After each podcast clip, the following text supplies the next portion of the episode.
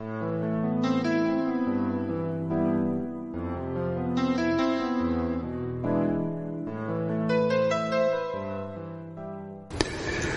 muerte de Cristo nos impresiona, nos toca el corazón porque nos hace ver hasta qué punto fue grande el amor de Dios por nosotros.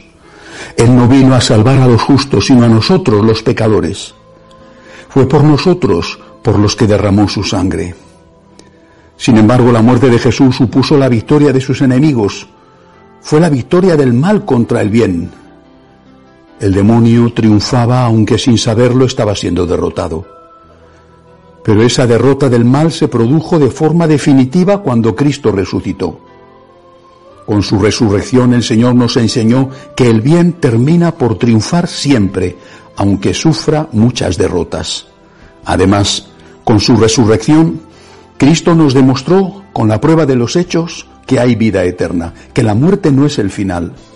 Y nos abrió las puertas de esa vida eterna, las puertas del cielo, no por nuestros méritos, sino por su amor infinito, por su sangre derramada para el perdón de nuestros pecados. Propósito. Demostrar nuestro agradecimiento estando en gracia de Dios, confesándonos si es preciso. Pues estar en gracia es estar resucitado y estar preparado para ir al cielo si la muerte nos sorprende.